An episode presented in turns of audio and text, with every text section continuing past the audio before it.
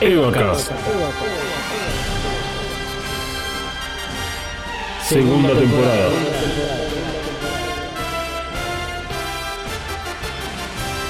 The Reveal Series.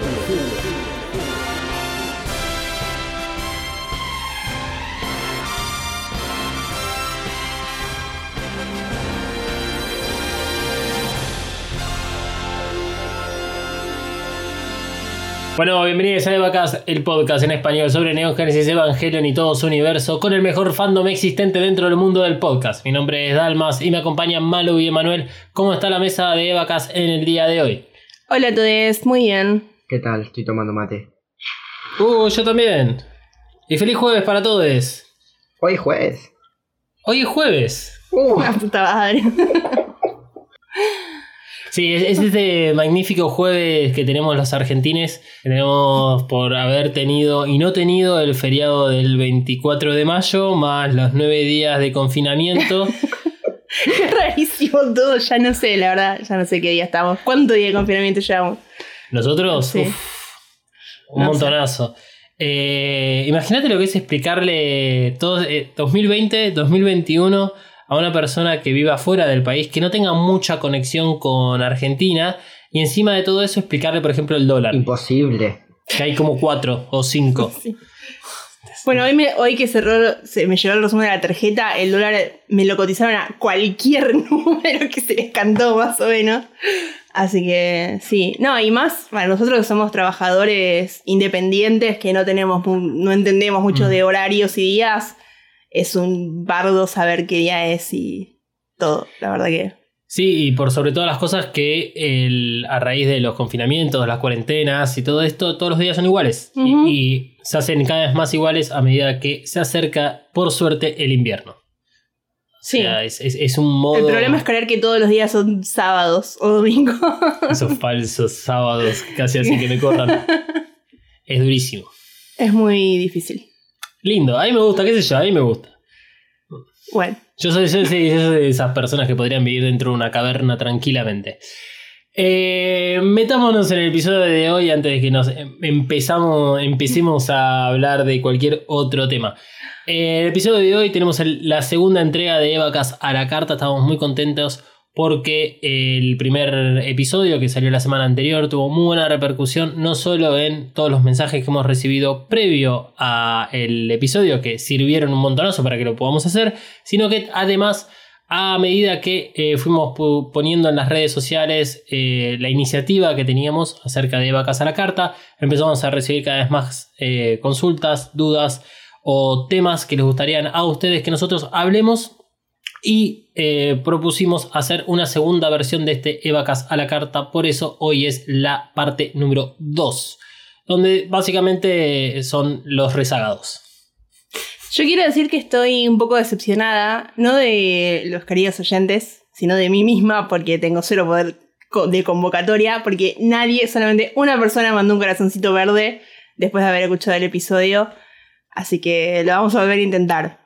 Lo Sí. repito ahora y después lo vamos a Por repetir favor, al final. ahora.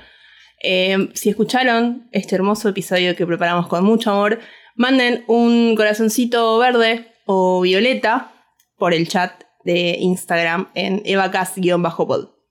Sí, yo creo que tal vez la, mm, la confusión se puede haber dado, voy a ser el de abogado del diablo en este caso, eh, se puede haber dado porque la iniciativa era, si querés ser Evacaster y no lo eras, o sea, estar dentro de ese grupo selecto de personas, eh, que son los amigos de Evacast, manden ahí el corazoncito.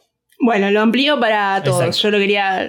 La, la idea era que todos, todos lo manden. Queremos una catarata de corazoncitos verdes o violetas por nuestros DMs, ya sea por Twitter o por Instagram. Bueno, Eso mismo. me Bien. parece bien. Ahí vamos, y lo vamos a volver a repetir al final del episodio.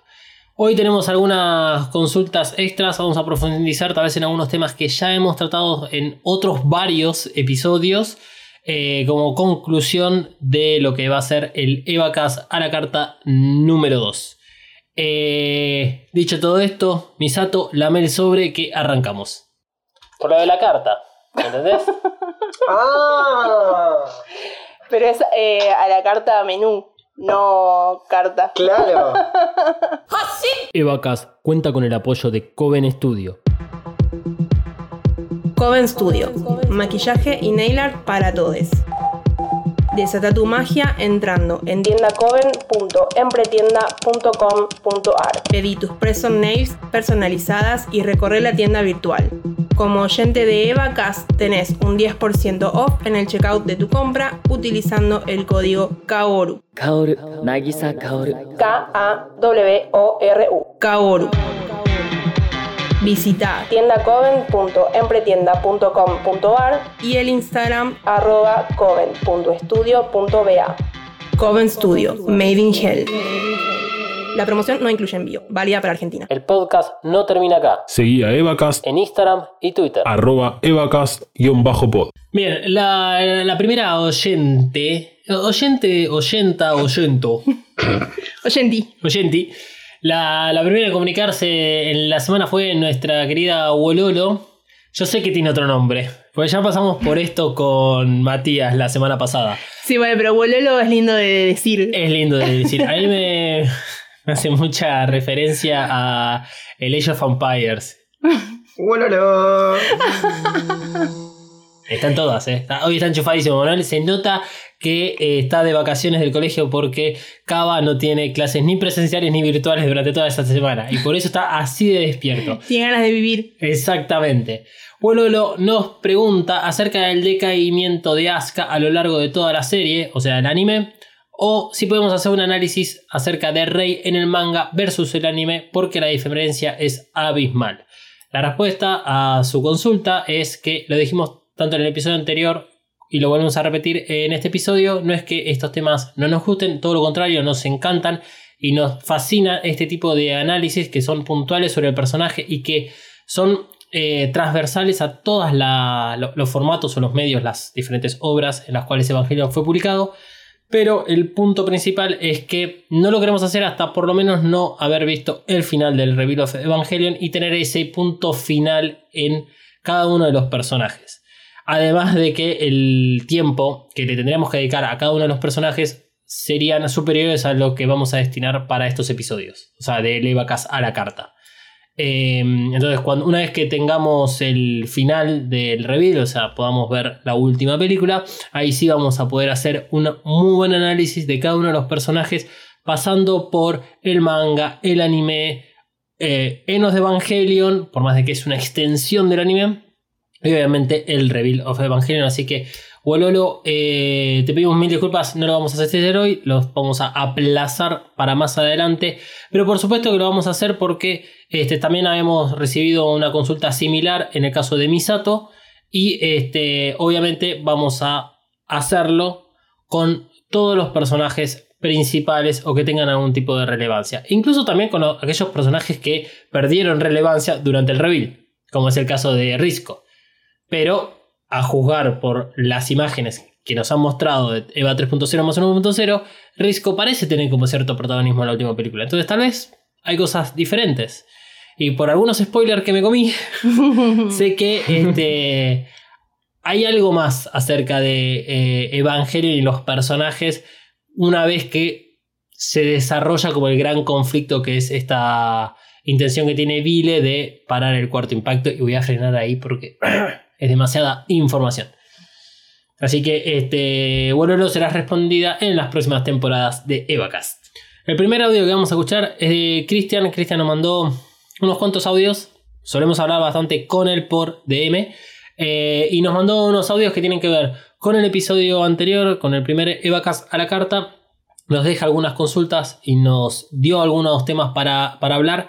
Así que, este, Cristian, que nos mandaste alrededor de 8 o 10 audios, hicimos una edición con los temas que nos parecían importantes para este episodio y este, lo dividimos en dos. Vamos a escuchar la primera parte, que tiene que ver sobre las influencias de Evangelion. ¿Qué obras artísticas influenciaron a Hideaki Anno y a su equipo para crear Evangelion? Y luego la otra, ¿qué obras artísticas se vieron influenciadas por Evangelion? Creo que ahí con eso creo que ya tienen programa para un año. Eh, gra- gracias Cristian por tu idea, tu temática. El episodio anterior también habíamos recibido una propuesta similar, lo dijimos antes, lo vuelvo a decir en este momento, sobre las influencias de Evangelion o para Evangelion, como requiere de unos cuantos episodios aparte, y lo decías vos Cristian, que esto es material como para un año. Eh, lo vamos a hacer más adelante, por supuesto. Hay mucho, mucho material sobre esto. Me animo a decir, y me estoy cagando la vida de acá en adelante, que, sería más eh, útil hacerlo a través de tipo YouTube que hacerlo a través de podcast, porque eh, las referencias son más que nada visuales. Y además, me acordé de una, mientras hacía la pre- preproducción de este episodio, yo vi todo Gra- Gravity Falls, y Gravity Falls termina literalmente como con Enos de Evangelion. Wow. O sea, a ese nivel ha llegado la, la influencia de Evangelion en, en otros medios. Pero eh, sí eh, me gustaría aclarar en relación a las influencias para la creación de eh, Neon Genesis Evangelion, es que todo el anime está basado en Hideaki Anno, en su forma de comunicarse con el mundo y en contar todo lo que a él le pasó durante los años de depresión y previos a esos. Como él venía trabajando con Nadia dentro de lo que era este, el estudio Gainax, como incluso eh, fue afectado toda su, vida cuando empezó a trabajar en el estudio Ghibli, que había, dejado la, universidad, todo lo que le pasó con la situación del padre y su infancia. Por supuesto que obviamente hay referencias explícitas en Genesis Evangelion sobre Shin Ultraman y otros anime que le gustaban a, a Hideaki. Eh, sin embargo, al final del episodio vamos a ver una forma de influencia de Evangelion en los spin-offs que se crearon luego del anime. Eso también forma parte de la influencia eh, de Evangelion hacia otros contenidos. Eh, pero vamos a ir haciéndolo por lo menos de a poco y vamos a ir conectando de aquellas formas que nosotros nos sentimos cómodos haciéndolo, que es en este caso dentro del marco del reveal. Eh, así que eh, queda a- anotado, por supuesto, vamos a hacer los episodios de referencias, pero no va a ser en el episodio de Vacas a la Carta porque lleva bastante tiempo. Ahora sí, vamos a lo importante, que es que eh, MJ Ramone o Matías nos envió un meme. Creo que fue casualidad, envió un meme como muchos de ustedes nos mandan memes a lo largo de los días o de las semanas. Están las puertas abiertas en nuestras redes sociales porque vamos a recibir siempre memes o contenido que ustedes nos quieran enviar. Lo que nos pareció importante es que eh, justo lo que nos mandó Matías tenía mucho que ver con el segundo tema que planteaba eh, Cristian en su audio. Vamos a escuchar primero el audio de Cristian y después vamos a hablar del meme y después vamos a hacer toda la conclusión acerca de este que sería el tema principal del episodio de hoy. Es feo cuando dejas que los fanáticos influencien en tu obra. Y opino igual que ustedes. Que, bueno, esto es lo que nosotros deducimos, no sabemos qué es lo que tiene Hideaki en la cabeza. Se habrá visto presionado y el final de The End of Evangelion le habrá dado unas, el final amargo a Shinji y quizás si no hubiera tenido ese acoso horrible de los fans, el final hubiera sido parecido al del anime. O sea que Shinji supera esa complementación humana y hay un mensaje positivo. En cambio sabemos que en la película no hay nada positivo en Shinji. Y que ojo, también es una de las películas animadas que más aprecio y que más voy a apreciar en la historia. No solo por, porque me gusta Evangelion, sino por el atrevimiento del director de dar una respuesta directa hacia esas personas hipócritas y enfermas que hay en la industria del manga y del anime. Kentaro Miura, el autor de Berserk, sobre ese fanatismo enfermo, ¿no? Se fijan más por el final de una obra más que pensar en la salud de esa persona, en quizás no lo sabemos, o quizás sí, que sus problemas de salud fueron por lo- la cantidad de trabajo que o ellos mismos se autoimponen en la sociedad japonesa, el tratar de visibilizar un poco eso. Y no, pensamos en no terminó mi obra favorita. Es- estamos viviendo en un momento de la sociedad en el cual queremos todo ya todo el tiempo. Que si un capítulo se atrasa nos ponemos locos. Que si una parte de un anime no sale ese día nos suicidamos. Que si un videojuego se atrasa un mes ya estamos culpando a las empresas porque son todos una mierda. Y es como que no, son seres humanos que están creando una obra.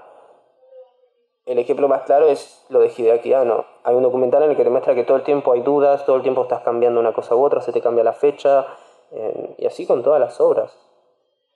Siento que hay una sociedad que no hay, no hay empatía y que luego es muy fácil sentarte en un sillón y ver cómo crean una obra y vos no sabes lo que hay detrás.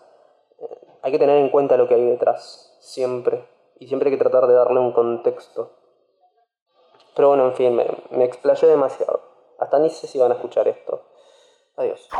Adiós para vos, Cristian.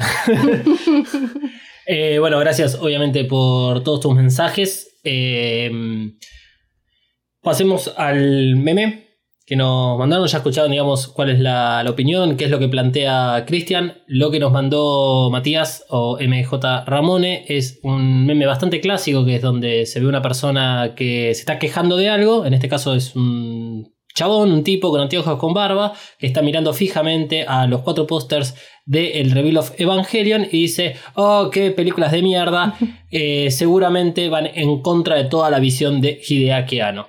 Y a la derecha de este muchacho está Hideaki Anno que le dice, ah, ¿en serio? ¿Quién las escribió las películas? Y es el mismo caso que plantea eh, Christian respecto a Berserk, respecto a Enos de Evangelion, etc. Entonces, lo que yo traigo a colación debido a los sucesos de las últimas semanas es el caso Berserk. Y van a decir, pero esto es Evacas, esto es Evangelion, Hideaki Anno. Bueno, vamos a poco. Berserk es un manga escrito e ilustrado por el difunto Kentaro Miura. El manga se comenzó a editar en 1989 y tuvo dos adaptaciones en anime. Primero en 1997 a 1998 con 25 episodios y luego en 2016 a 2017 con 24 episodios. Si quieren más info sobre Berserk y su contenido, vayan a Mistral Chronicles, que la genia de Susume ha escrito varios artículos analizándolo. También pueden ver los videos que subieron recientemente al canal de YouTube de Mistral. Y hacía esta aclaración porque no vamos a explayarnos demasiado en Berserk. Pero si ustedes son fanáticos o les interesa el tema, eh, Mistral se ha dedicado bastante tiempo en desarrollar todo el universo de Berserk. Retomo. El episodio de la semana pasada la primera parte de Eva Casa la Carta fue grabado luego de enterarnos de la muerte de Kentaro a sus 54 años. Su muerte destapó la ya conocida y pública precariedad laboral en la industria de animación en Japón, que son interminables horas de jornadas laborales, presión de los inversionistas o de los jefes, presión del fandom y presiones culturales que llevaban a la sociedad japonesa a utilizar el término karoshi para referirse a las muertes por estrés laboral. No es casualidad que este comportamiento en el ámbito laboral lo hayamos hablado durante el análisis a Profesional, un documental sobre Hideaki Anno. Hideaki es una excepción a la regla y eso se ve en el estudio Cara. No tienen las mismas presiones que tienen en otros estudios. Sin embargo, la presión social está siempre presente. En el episodio parte 2 de el análisis que hicimos sobre el documental de Hideaki Malu se refería a toda la cultura karoshi, y digo cultura que durísimo que ya esté diciendo cultura, que, se esté naturalizando este, en las muertes por estrés laboral. Y hablábamos acerca de todo em, esa imposición social y cultural que tienen cada una de las personas, el miedo a fallar, el miedo a renunciar y el hecho de que por lo menos tus compañeros de trabajo o tus jefes no te digan que hacer las cosas bien, solamente te van a decir que haces las cosas mal y que por omisión estás haciendo las cosas bien. Eh, y claramente es un ambiente de trabajo durísimo. Durísimo. ¿Qué relación hay entre Eva y Berserk? ¿Qué relación hay entre Hideaki Anno y Kentaro Miura? Que son casos similares. Eh, ¿En qué sentido? Eh, Berserk es un, manga japonés con. que acaban de escuchar, desde 1989, con montonazo de contenido que ha influenciado otras tantas obras que eh, no viene al caso en este momento, pero es como, lo dije en la semana pasada, es como el equivalente de Evangelion en, para otra porción de la sociedad japonesa. Y es un tipo que siguió trabajando hasta casi los últimos días, sabiendo los peligros que corrían, y cuando los comparamos con Hideaki Anno, Hideaki Anno está fumando pipa bajo el agua. Y disfrutando de ser tipo un businessman y no está laburando todo, todo, todo el tiempo, excepto en los momentos donde, bueno, él prendió todo fuego y es necesario que haga cosas porque es hideakiano. Pero em, esta olla que se destapó respecto a la muerte de Kentaro que no queda muy bien en claro, vamos a ver algunos detalles, se pueden ver en todos los aspectos de las vidas laborales de todos nosotros. Sobre la causa de muerte de Kentaro, eh, se sabe que se produjo por una disección aórtica aguda, que es una infección cardíaca poco común pero grave que a menudo le ocurre a personas entre los 50 y 60 años. La enfermedad ocurre cuando el vaso sanguíneo más grande del cuerpo que proviene directamente del corazón, o sea, la aorta, se desgarra. Luego la sangre se precipita a través del desgarro, lo que hace que las capas internas y media de la aorta se separen. Se dice que los síntomas de la, de la afección son similares a los de un ataque cardíaco, como dolor de pecho intenso, dificultad de respirar o dolor de espalda. O sea, Eso tengo yo todos los días. Exacto. A- a- iba a llevar a dos conclusiones. La primera es esa. Es como que vivimos todo el tiempo así. Mal. Y, y- y la segunda es que es similar a un ataque cardíaco. Que todos sabemos que los ataques cardíacos se dan por muchos factores. Pero uno de ellos ten- termina siendo el estrés. ¿Y cómo puede ser que una persona que sea el creador de uno de los mangas más importantes de los últimos 20 años haya muerto en estas condiciones? No hay eh, ninguna palabra oficial acerca de si la muerte de Kentaro fue producida por estrés laboral. Es más, no se habla del tema. Y es una de las preocupaciones que surgieron a través de la muerte de él y que nos, eh, digamos, derivaron a que nosotros estemos hablando de este tema en este momento. Berserk originalmente se publicó en la revista Monthly Animal House, propiedad de Hakusensha, que es una editorial japonesa, una editorial muy grande japonesa. Los años pasaron y el éxito del manga fue brutal. Sin embargo, el manga se siguió editando bajo la editorial Hakusensha y dependiendo de esta compañía. Desde 1992 el nombre de la revista pasó a llamarse Young Animal, pero seguía dependiendo de la misma editorial. La frecuencia de publicación de Berserk hasta la muerte de Kentaro era completamente errática. Al principio, a, a comienzos de los años 90, tenía tal vez 20 publicaciones mensuales, en los últimos años tenía 2, 3, pero eh, el tema no es si Kentaro se ponía a trabajar cuando podía. No solo se dedicaba a hacer Berserk para el manga, también lo hacía para las otras adaptaciones, como las novelas ligeras, como el anime, como cualquier otra cosa que tenga el nombre Berserk, además de haber otros proyectos fuera de, el, de Berserk. Pero todos estos eran bajo la editorial Hakusensha. Por lo tanto, cuando comparamos a Evangelion con Berserk como dos eh, pilares fundamentales de lo que es el manga japonés, en el caso de Berserk, o el anime en el caso de Evangelion, decimos, ok, son dos grandes obras maestras que valen la pena que existan y que, digamos, le hagamos un poco de mm, alarde al, digamos, al, al producto. Cuando vamos a los creadores, en el caso de Evangelion, Hideaki Anno, que lo vemos como una persona que ha surgido de un éxito, tal vez impensado, pero que se ha logrado establecer no solo como un referente en la animación, sino que pudo cofundar una empresa que fue Gainax primero para explotar todas sus creencias, habilidades, debilidades, lo que quisiera artísticamente, y luego tuvo la facilidad de decir, ¿sabes qué? Me voy peleado de Gainax, porque acá ya no puedo estar, fundo otra empresa y que cobra millonadas y puedo hacer cosas perdiendo plata como la Japan Animator Expo. Tenemos el caso de Kentaro, que siguió trabajando desde 1989 dentro de la misma editorial y lo explotaron. Entonces, ahí es donde está el tema. Acá es donde está la situación y por eso es que estamos hablando de Berserk dentro de un podcast sobre Evangelio. Me gustaría cerrar este momento eh, con un comunicado que puso Mistral Chronicles en su página web.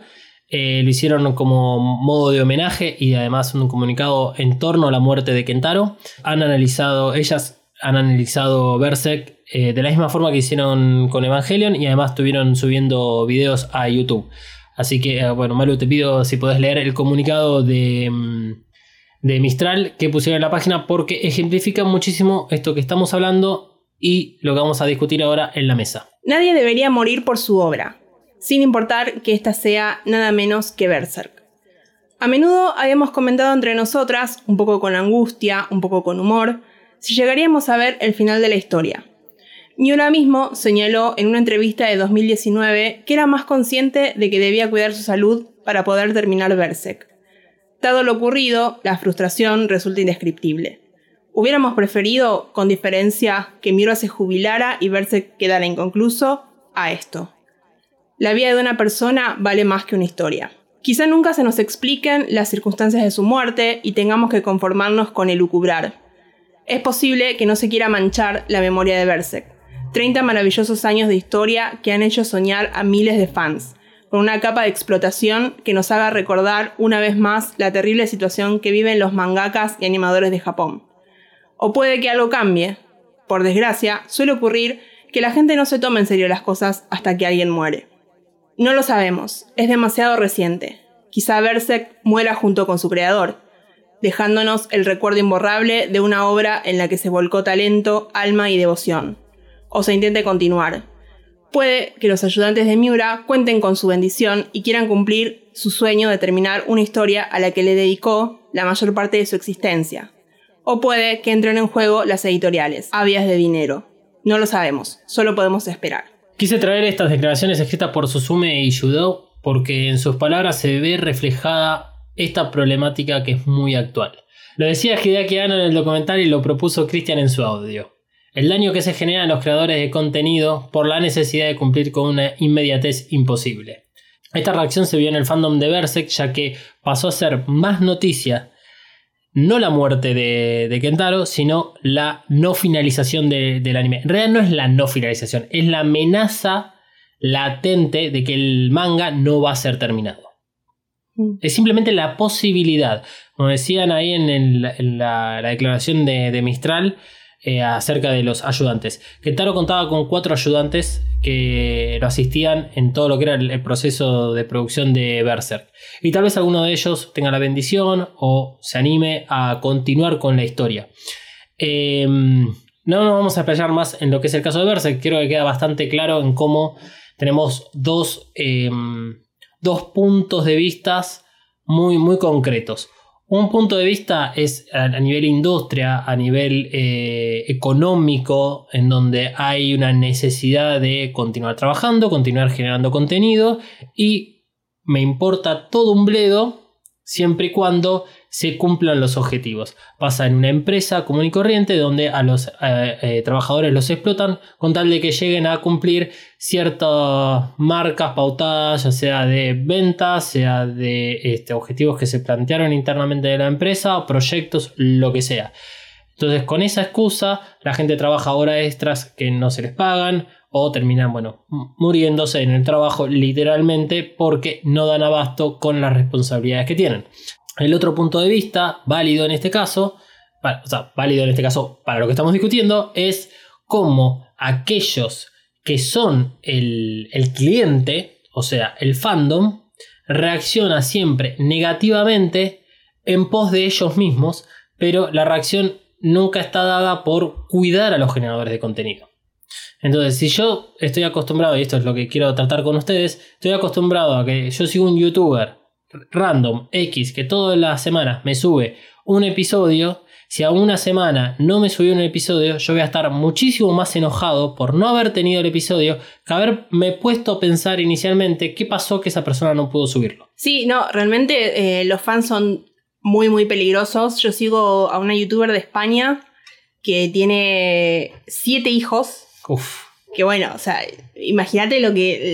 La, demanda que tiene de todas esas criaturas, más el laburo y todo.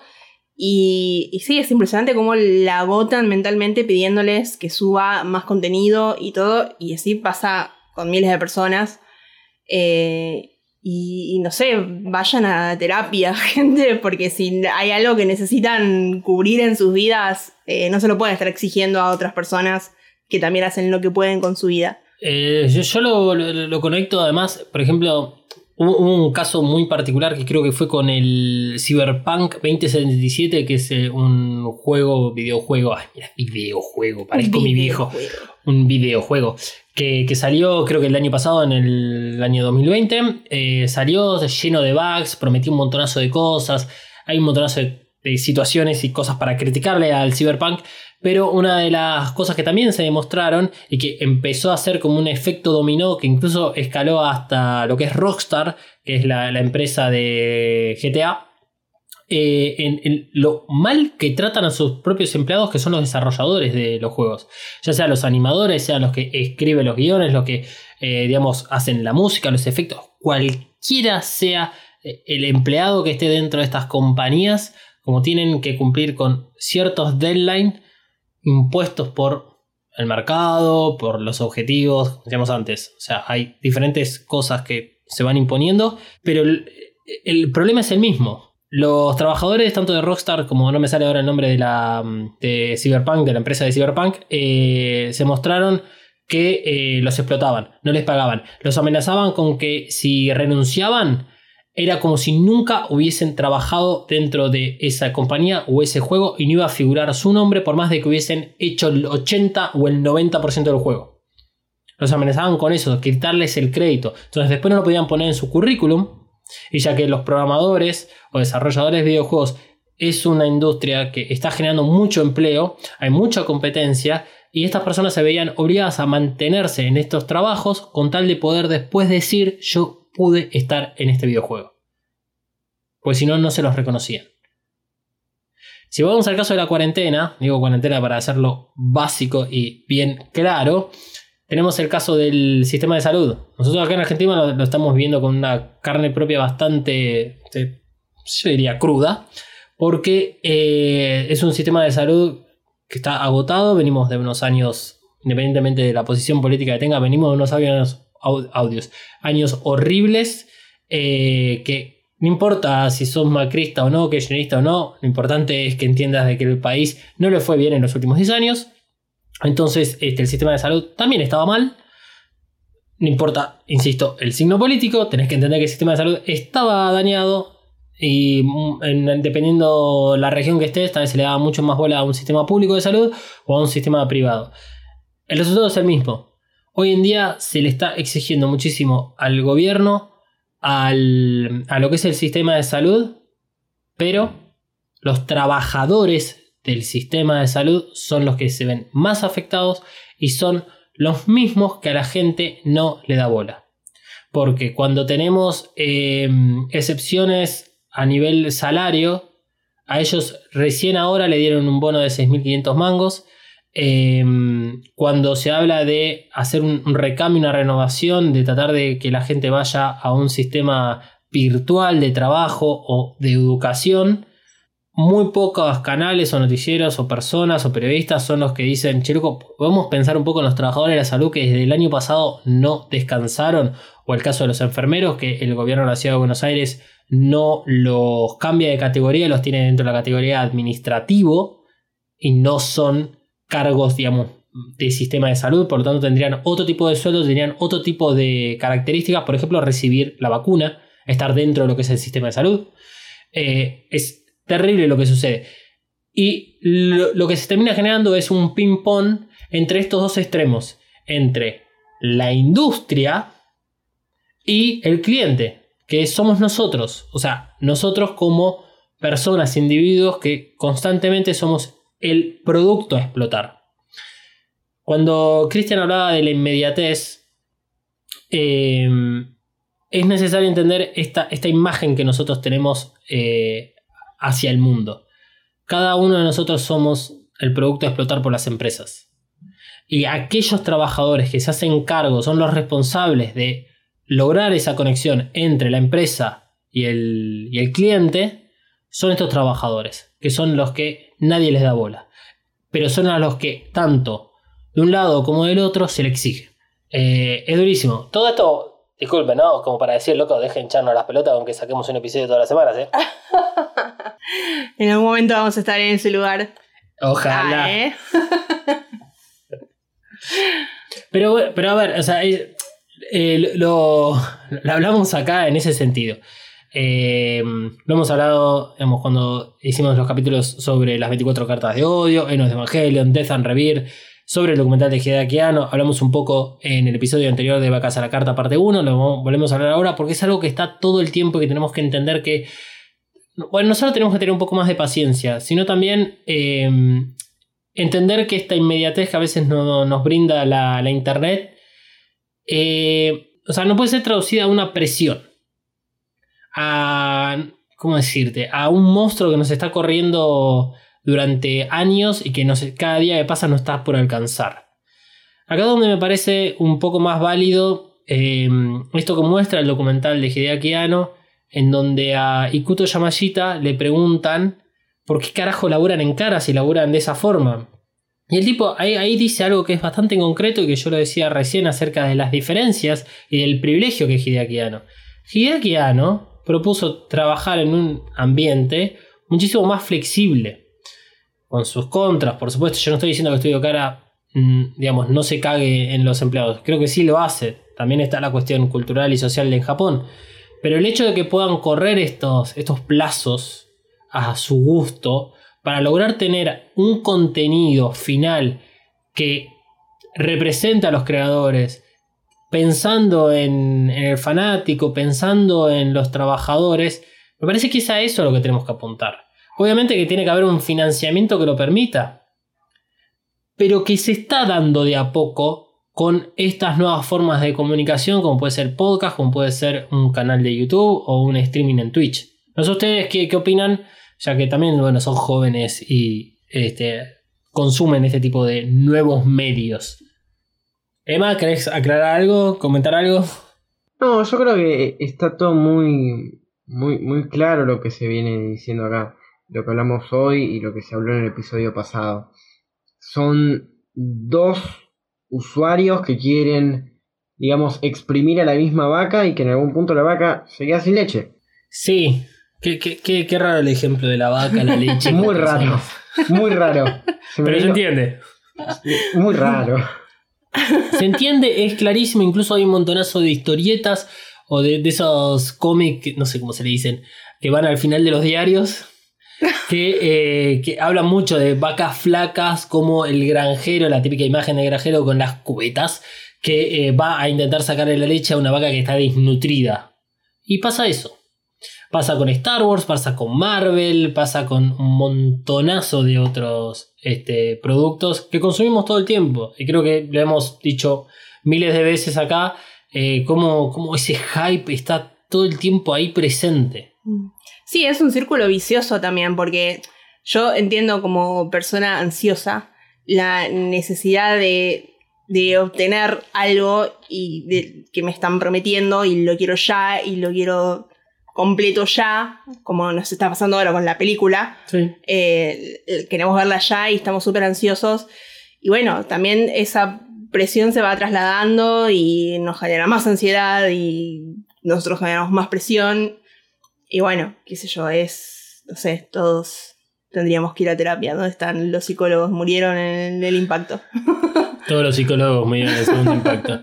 El... Pero, o sea, obviamente que como se, se, dice así comúnmente, el cambio empieza por uno mm. o por une. Eh, pero, el cambio nunca llega a, a los, digamos, a lo, a lo, que son los sistemas productivos. Porque, fíjate el, el siguiente ejemplo. Eh, Luis Miguel, la serie de Luis Miguel. Había sido emitida eh, de forma semanal. Nosotros la empezamos a ver antes de que salga la segunda temporada, nos vimos toda la primera temporada de toque uno detrás del otro y cuando llegamos a la segunda temporada, uh, loco, qué paja, tener que esperar una semana para esto. Hasta incluso nos dimos cuenta que, por más que la segunda temporada sea más floja de la primera, eh, notas de que uno no, uno no, lo ve con las mismas ganas, está medio más perdido, porque además ve otras miles de tantas cosas en, en el camino. Eh, más allá de que yo pueda decir, bueno, voy a tratar de volver a los años 90 a ver cosas de forma semanal sabiendo de que en el medio no va a haber nada acerca de esta serie, no lo voy a poder hacer, porque en realidad sí hay.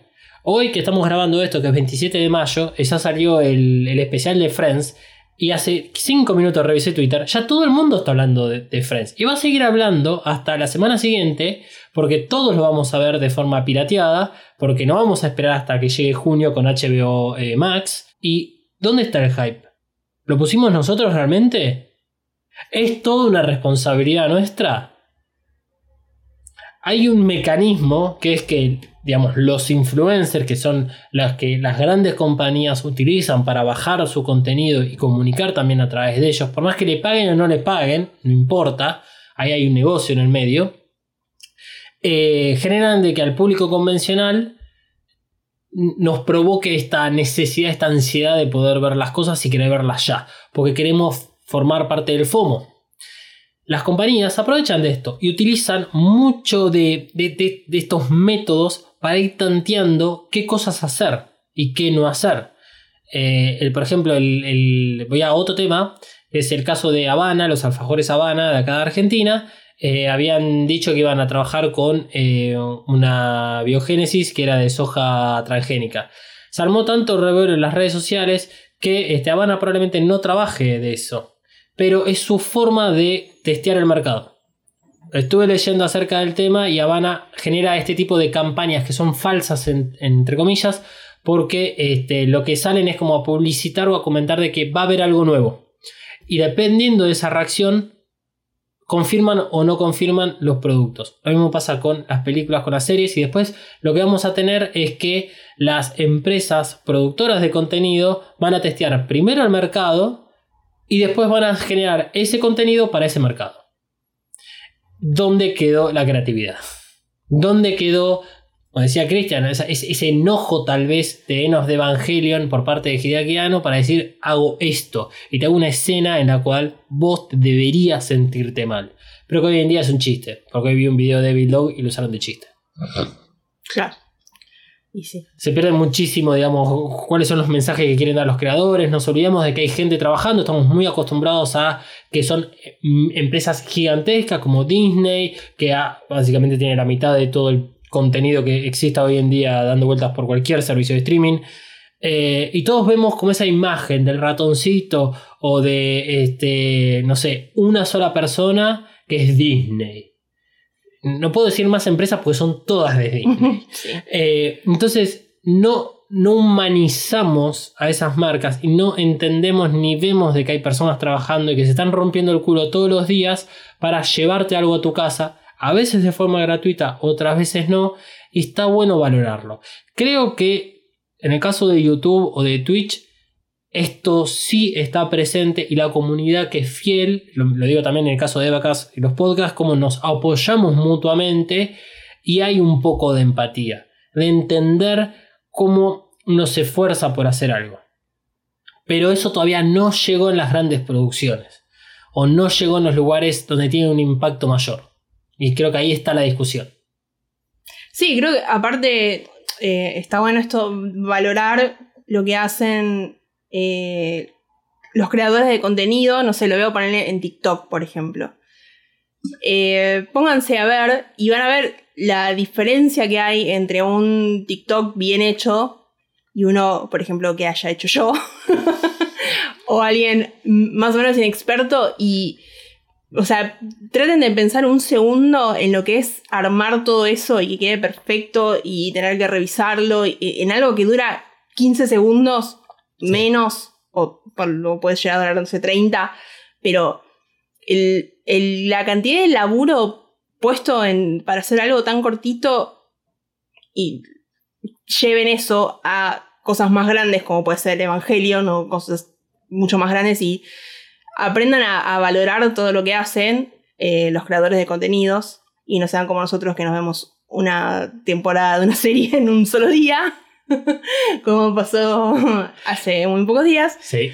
Em, pero bueno, eso. O sea, eh, pongámonos a pensar un poco en lo que es eh, generar contenido y valorar a los creadores dejamos nuestro CBU al final de este episodio y nos pueden ayudar con su donación. Eh, sí, sí, sí, ayúdenos con su donación. Además, o sea, no pagamos impuestos porque es donación, todo cerradísimo. Eh, no, pero bueno, sí, digamos como conclusión de esto, no sé si Manuel vos querés agregar algo más. No, para mí está todo muy claro. Como conclusión de esto, o sea, es recordar que entre lo que son las empresas que son las generadoras de los productos, y nosotros, que somos aquellos que consumimos, existen otras personas que son las que hacen el trabajo. Y en general son personas labur- laburantes. Son básicamente laburantes que están tratando de hacerse el camino en, en- este mundo horrible, horripilante en el cual vivimos. Eh, y que en el 99,99% como el de Isoform están siendo explotados. Porque un community manager que podría tranquilamente dedicarse a simplemente lo que es el manejo o administración de las redes sociales de una empresa, de una compañía, de un emprendimiento o de un influencer, además tiene que tener capacidades de trabajar con todo el paquete Adobe, ser full editor de audio y video para poder suplir todas las otras características que no debería ser un community manager, sino que otros rubros deberían alcanzar y empezar a formar así mejores ambientes laborales donde las personas puedan dedicarse realmente en- a desarrollar las cosas que quieran y no verse sobreexplotados y que realmente una sola persona tenga que suplir el trabajo de 4 o 5. Dicho todo esto, pasaremos al siguiente comentario que hemos recibido por Instagram. Y en este caso fue de Luis Ernesto, que nos dijo ahí por DM texto. En realidad no lo hizo por DM, Luis Ernesto lo hizo en un comentario de uno de los posteos anteriores que hicimos en Evacast, que dice, hola Evacast, envío mi consulta por este medio y pregunta si la cicatriz de Lilith del reveal es parecida a la cicatriz de Misato del anime. ¿Será una referencia? No me acuerdo si muestra la cicatriz de Misato en el reveal. Saludos. Saludos para vos, Luis Ernesto. Ok. eh, la cicatriz de Misato no la muestra en el reveal. Y el hermano no reconocido de Misato Katsuragi va a dar más detalles sobre este hecho. Sí, eh, como vos decís, la cicatriz no se muestra en el reveal. Para mí, es porque el desarrollo de personajes de Misato en el reveal podríamos decir que es más pobre con respecto al anime. En el anime, la cicatriz es el puntapié inicial para conocer toda la historia que hay detrás de Misato, que se va viendo a lo largo de muchos episodios, pero el primer guiño que tenemos es justamente esa cicatriz. En el reveal, lo único que vemos de la historia de Misato, y todo lo que tiene que ver con la Antártida principalmente, es el comentario que hace Kashi en el acuario. Esto puede ser por eh, cosas, algo que hemos hablado muchas veces cuando analizábamos las películas, y es que hay menos tiempo y que se está dando por hecho de que mucha gente ya ve el anime, entonces no vamos a volver a explicar personajes que no valen la pena o no vale la pena dedicarles tanto tiempo en pantalla cuando hay que dedicarle el tiempo a otros personajes. Bien, sí, eh, bastante claro. Yo voy a, acá agregar a ver eh, acerca del caso de Lilith. Sobre el tema de si son parecidas o no, si es una referencia o no, creería que lo de- yo lo dejaría de lado. Me parece que no es que hayan tenido una cicatriz eh, que no sabía dónde, ubicarla. Dijeron, ah, no mostramos el pecho de Misato, entonces, espera, agarro este, este gráfico y lo muevo. Ah, mira, queda re bien en Lilith. Me parece que no, no sería la idea. Me parece que en realidad está eh, vinculado más con el origen de las Evas en el reveal, que es un misterio completo, total, y todavía no sabemos si eh, Eva 3.0 más 1.0 lo va a resolver. Pero vamos a hacer un recuerdo breve acerca del origen de las Evas, primero en el anime. La Eva 01 es un clon de Lilith y se hizo crecer desde la cintura de la diosa, razón por la cual durante todo el anime vemos a Lilith sin pierna. La EVA 00 es la unidad prototipo, no se sabe exactamente cómo se produjo, pero sí se sabe que fue con material genético de Adán. Y el resto de las EVAs que se ven en anime también son hijas de Adán. En cambio, en el Reveal of Evangelion, el origen de las EVAs es muy diferente al del anime. Primero y principal porque tenemos que meternos en el campo de teoría donde aparecen los Adanes. Primero que nada, lo que es este Lilith en sí, que tiene esa cicatriz en el pecho, eh, no sabemos si puede ser producto de la clonación para hacer a la EVA 01 o si estuvieron haciendo experimentos, por ejemplo, para sacar el núcleo dentro de Lilith, o sea, el órgano S2. Eh, así que lo dejamos ahí medio a- abierto el tema, a ver si se resuelve en la última película. Si sabemos que la EVA 01 tiene componente de Lilith, no nos queda claro si la, la hicieron crecer desde la cintura o con esta extracción que le sacaron del pecho, no nos queda claro. Lo que sí sabemos que el resto de las Evas, eh, digamos, son misterio uno tras del otro. No sabemos si son eh, material genético de Adán, no sabemos si son de Lilith, no sabemos si los hicieron dentro de un tubo de ensayo. Solamente sabemos que la EVA 13 y la EVA Mark 06 son Adanes del segundo impacto. Pero más que esa información no tenemos, así que este, Luis, te vamos a estar respondiendo acerca de la cicatriz cuando tengamos más datos, si es que, si es que EVA 3.0 más 1.0 nos da algún indicio de esto. Caso contrario, desarrollaremos nuestras propias teorías y le daremos un final a Lilith de la forma que se nos cante a nosotros. Sí, sí, escúchame, si Hideaki Anno nos hace cargo de, de cerrar su propia obra, ¿sabe qué, loco? Yo, yo tengo que pagarte a vos para ir viajar a Japón, pagar la entrada de cine y encima no me terminar la serie, la puta madre. Todo lo anterior me tiró a la basura. Bueno, por último, eh, Hideaki, no te enojes por el chiste que acabamos de hacer. Por último, Tony Barrios nos preguntó por Twitter qué spin-off de Evangelion debe convertirse en una nueva serie y por qué es Anima. Ok, antes de meternos de lleno con la pregunta de Tony, van las siguientes aclaraciones. No hay spin-off de Evangelion que sean canon, por lo menos como se entiende que un contenido debe ser canon. Número 2.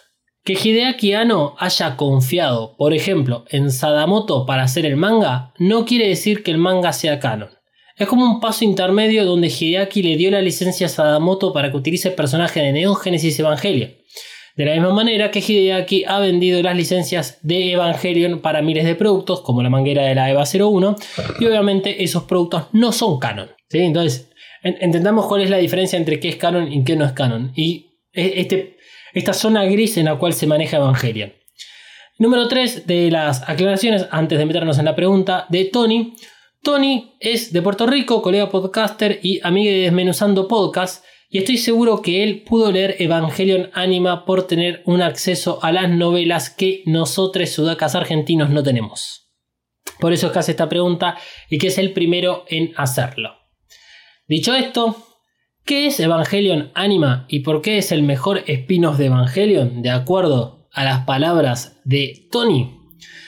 Neon Genesis Evangelion Anima es la primera serie de novelas ligeras que contiene en su título Evangelion.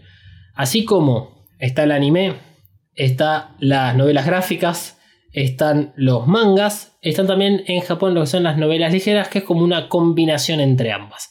Algunas novelas ligeras no tienen anima, eh, digamos, eh, ilustraciones, hay otras que sí, en el caso de Evangelion Anima contiene ilustraciones. Eh, pero suele ser a veces editada en tomos, donde es, tienen pinta, digamos, de ser más una novela literaria que ser este, un manga.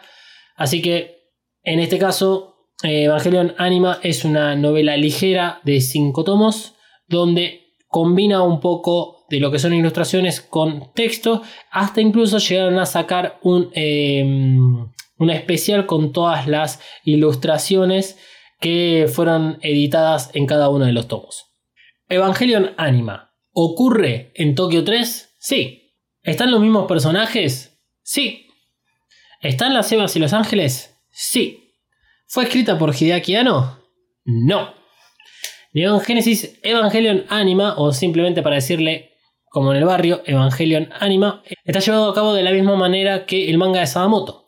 Porque un día del 2007 Hideaki se acercó al escritorio de Ikuto Yamashita y le dijo, cito, Che viejo, ya que estamos dejando de lado estas ideas para el reveal, ¿no te querés hacer algo con todo esto?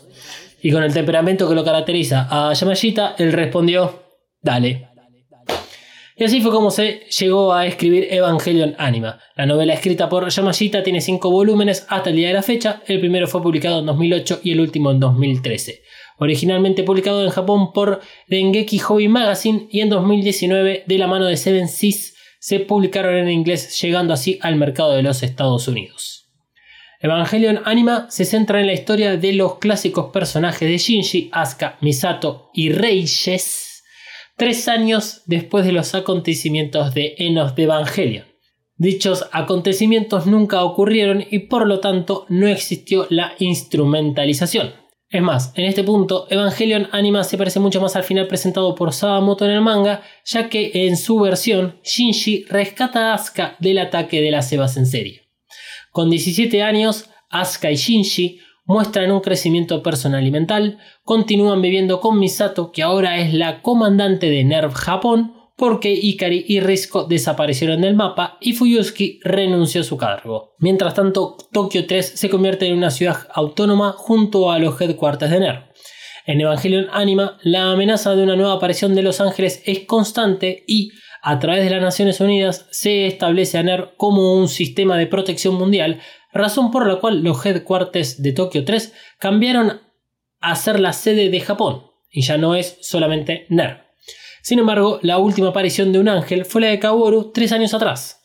Mientras tanto, Rey y sus clones siguen vivas. Rey es la capa y la que corta el bacalao, mientras que sus tres hermanas clones hacen el trabajo duro. Particularidades sobre estas Reys. Se comunican telepáticamente y junto a sus Evas están en el espacio a la espera del ataque de un ángel. Pareciera que Yamashita viajó al futuro, donde el entonces presidente de los Estados Unidos, Donald Trump, estableció la Fuerza Espacial para protegernos de ataques extraterrestres. ¿Cuál es el atractivo de Evangelion Anima? El más obvio es presentar una versión alternativa del final de Enos de Evangelion y del anime, una historia que busca mostrar el crecimiento de los pilotos, una vida sin ángeles que obliga a la sociedad a organizarse para presentar batalla por si llegan a aparecer nuevamente. Por eso, cada tomo de la novela comienza con el siguiente mensaje. Esta historia, en la que el proyecto de instrumentalización humana de los episodios 25 y 26 de la producción de anime Neon Genesis Evangelion nunca se pone en marcha. Es una obra que retrata un mundo donde Shinji, Ikari y los demás saludan a un futuro alternativo. Es interesante esta propuesta de Yamashita, donde profundiza en los personajes sin escaparle a la parte psicológica, pero manteniendo el mundo post-apocalíptico presentado en la historia original.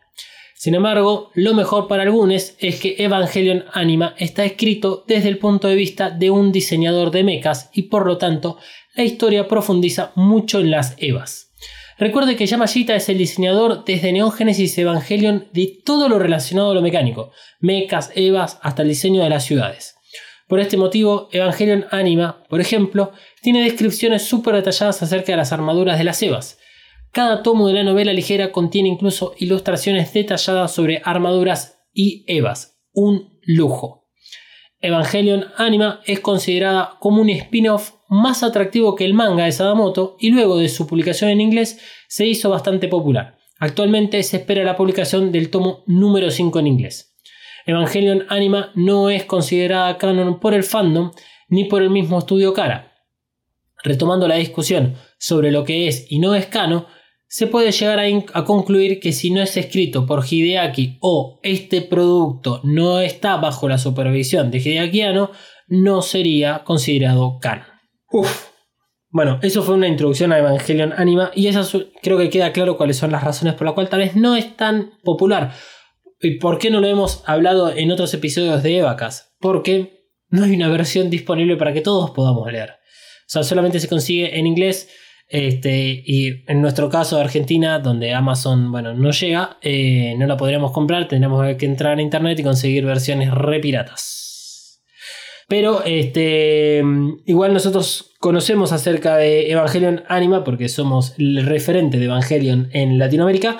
No queremos explayarlo para evitar spoilers. Todo esto que les le dijimos forma parte del plot, incluso el hecho de las tres reyes, estas que son clones, esto justamente sucede previo a que se presente el conflicto en el primer tomo recién. Pero sabemos que Manuel tiene opiniones para dar. Probablemente nosotros tengamos que esperar a que lo, traiga Ibrea, que es la, la editorial que ha traído también mangas de Evangelion, lo cual va a significar que va a venir traducida con el aspecto también cultural nuestro, como ya comentamos antes, el manga eh, está hablado, o mejor dicho, traducido al argentino, argentino porteño. Y bueno, en cuanto a la obra, hay como una... Y, este tema de que si es canon, no es canon, yo tengo una opinión que es la misma opinión que mantengo especialmente con Star Wars, que es algo que siempre traemos a colación, y es que yo considero que Evangelion está en el mismo punto que como estaba el canon de Star Wars antes de que llegara Disney, em, que es que solamente es canon, llamémosle oficial, aquello donde estuvo el creador, o sea, Hideakiano. El resto es canon si vos decís que es canon, y no es canon si vos decís que no es canon. A menos que, bueno, haya una contradicción obvia con respecto a la obra original. En el caso de Evangelio Anima, mm, no podríamos decir que es una continuación de la historia, sino que continuaría la historia en un universo paralelo, ya que nos estamos delirando. Sí, eh, sí, no sé si es, paralelo, si- sino que puede ser esas como ramificaciones que tiene eh, la instrumentalización, ¿viste? Más allá de que esto pasa antes, pero es interesante pensarlo desde el punto de vista de los spin-off y en qué momentos de la obra original, puede ser que ladren tantos perros, eh, en qué momento, digamos, de la obra original se puede extraer eh, una flecha y decir, ah, de acá voy a generar otro contenido. Eso me parece interesante, así como se han creado otras obras, que ya las vamos a hablar en algunos segundos, a raíz de estas eh, diversas formas de mundos que, que Shinji ve y percibe durante la instrumentalización, como es el clásico eh, tipo anime de School, que, que Shinji ve en un momento, donde todo es feliz, todo, todo es este, color de rosas, todo es una tira de Cris Morena. Eh, así que eh, yo, por lo menos en mi caso, celebro los spin-off. Eh, coincido con vos respecto a lo del tema canon. Me, me parece que en algún punto es el creador el que por lo menos debería dar este, algún tipo de, de aclaración a eso. Porque, bueno, ya que es el creador, le podemos ahí pasar la responsabilidad para que se haga cargo acerca de, bueno, si tenés productos que toman elementos de tu contenido original y todo eso, vos podés llegar a, tener algún tipo de, no decisión, sino de opinión acerca de si es canon o no. E incluso ha pasado, ahora no me sale ningún, eh, ningún ejemplo claro más allá de los de Star Wars, que cuando llegó Disney pasaron todo a Legends y después de a poquito fueron a buscar a Legends cosas para hacerlas canon.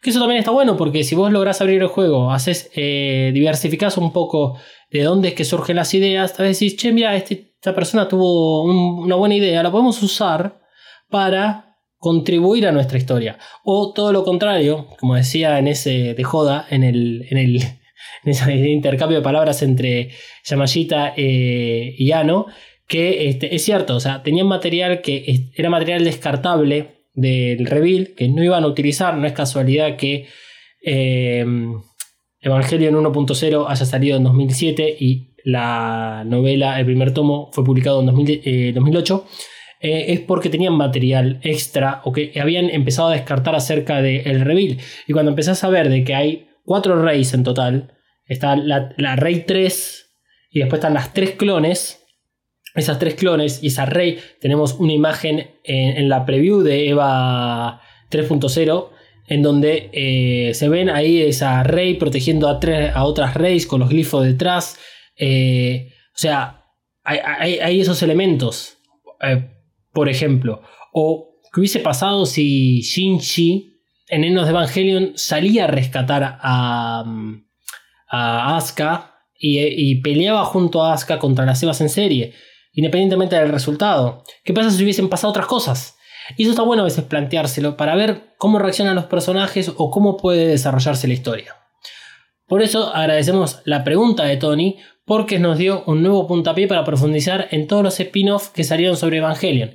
Lo vamos a profundizar más adelante porque eso también está relacionado con eh, lo que decía Christian acerca de las influencias, lo que hablábamos en el episodio anterior, pero no sobre los spin-offs. Entonces, ya que tenemos la oportunidad, yo les traigo algunos de los spin-offs que salieron a partir de Neon Genesis Evangelion una vez que terminó el anime.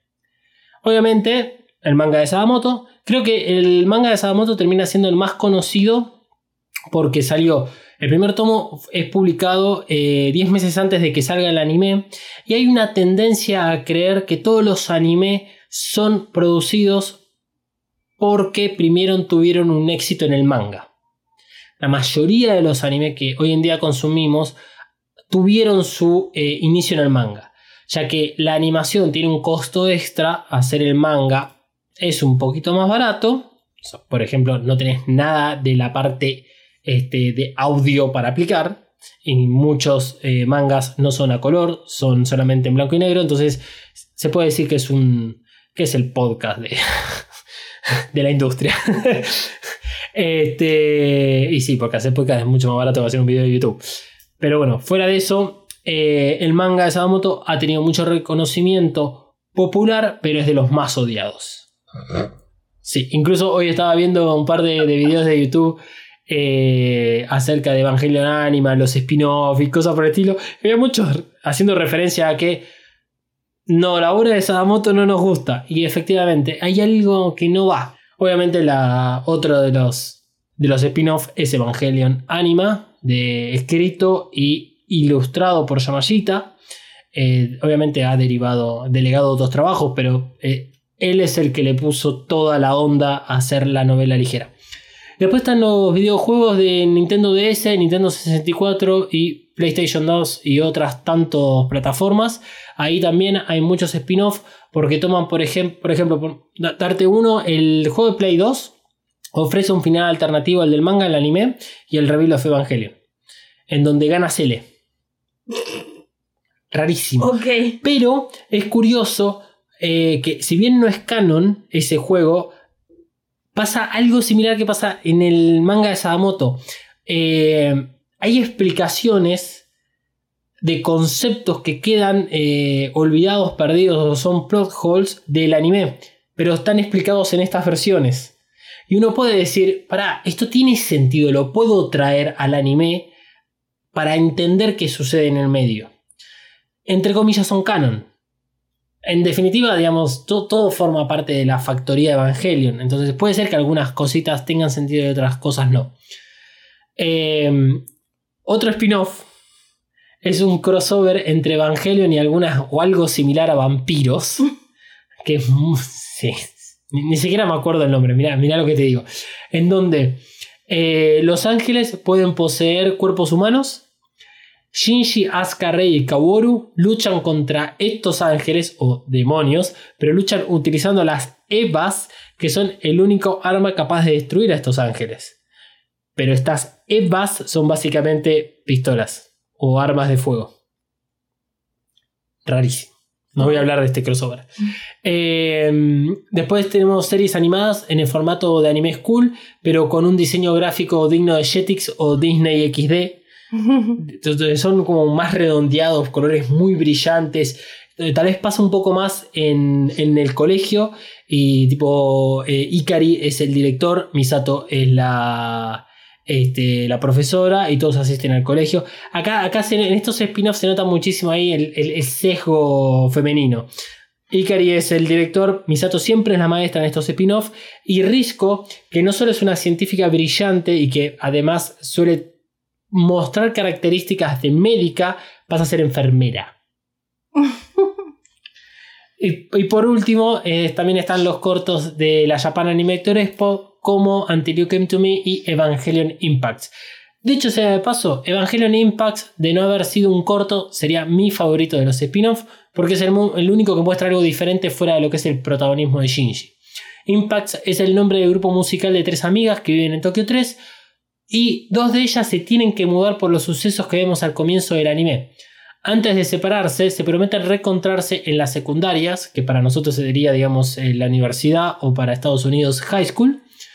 Y eh, este es un corto que vengo recomendando desde el episodio que hablamos de la Japan Animator Expo, que si lo querés volver a escuchar es la segunda parte de la serie sobre el documental de Hideaki Anno. Es interesante el corto porque plantea algo que falta en el anime. Falta en el reveal. Se centra muchísimo en lo que es nerd, se centra muchísimo en estos personajes principales. Está bárbaro, pero hay toda una ciudad viviendo constantemente con ataques de ángeles. Y eso es lo interesante que, que plantea el corto de Evangelion Impacts.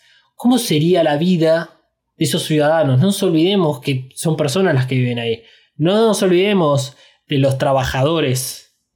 Lo hemos hablado en el episodio de El Gran Apagón, cómo nos muestran de que los trabajadores de NERV tienen que vivir afuera de NERV, tienen que lavar su ropa, en un lavadero automático y cosas por el estilo. Creo que queda claro lo mal que nos tratan a los trabajadores. Realmente. Así que queda pendiente que profundicemos y analicemos todos los spin-off y las influencias tanto para Evangelion como de Evangelion hacia otros medios. Polémico el episodio de hoy, voy a decir. Al final el Eva la carta, parte número 2, se convirtió en... Díganlo ustedes. ¿Qué vas a decir? Díganlo ustedes. Eh, queremos, queremos saber su opinión. Queremos saber su opinión eh, de tres cosas. Sobre el episodio de hoy. Queremos saber su opinión acerca de que ustedes probablemente sean también trabajadores como nosotros que eh, se ven atosigados por jefes mala onda. Porque hablamos con ustedes y estamos todos en la misma. Y, y la verdad es que, que probablemente me la juego con esto. No creo que ninguno de ustedes sea eh, dueño de los medios de comunicación o de un servicio de streaming o una empresa súper internacional que este, les permita no trabajar y dedicarse a escuchar podcasts de cuatro horas como de vacas. Eh, creo que est- estamos en la misma y ahí es donde está la, lo lindo del podcast. Más allá a veces irnos un poquitito del tema de lo que es Evangelion, eh, nos permitimos este espacio para hablar de las cosas que nosotros queramos y porque sabemos que también ustedes lo van a poder recibir. Así que, primero, queremos saber qué les pareció el episodio. Segundo, su opinión acerca como trabajadores y trabajadoras, qué les pasa. Y tercero, queremos corazoncitos verdes o violetas por DM, tanto Twitter como en Instagram. Así es. Espero sus corazoncitos. Bueno, eh, Evacaster, esto ha sido todo por hoy. Arroba dalmas-mg para seguirme a mí. Eh, Coven Studio o Mariana-Flores-Coven para mandarme corazoncitos si quieren. Emma, ¿dónde te podemos seguir a vos? En Instagram y en Twitter como arroba Katsuragi399. Precisamente.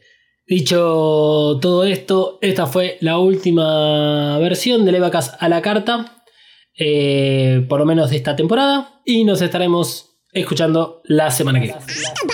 ¿Todavía no te suscribiste a Evacas? Ay, bueno, no es para tanto. Primero lo primero, redes sociales. Te tiro la primera. ¿Listo? En Twitter. Arroba evacas-pod, Atención que ahí va la otra, ¿eh? En Instagram. arroba evacas-pod. Listo. Ahora solo te queda buscar Evacas en tu aplicación de podcast favorita y darle al botón de suscripción. Con este pequeño gesto nos ayudas un montón para seguir ofreciendo podcasts de calidad. Evacas cuenta con el apoyo de Coven Studio. Coven Studio. Maquillaje y nail art para todos. Desata tu magia entrando en tiendacoven.empretienda.com.ar. Pedí tus Present Nails personalizadas y recorre la tienda virtual. Como oyente de Eva EvaCast tenés un 10% off en el checkout de tu compra utilizando el código KAORU. KAORU. Nagisa KAORU. K-A-W-O-R-U. KAORU. Visita tiendacoven.empretienda.com.ar y el Instagram arroba coven.estudio.ba. Coven Studio, Made in Hell. La promoción no incluye envío, válida para Argentina.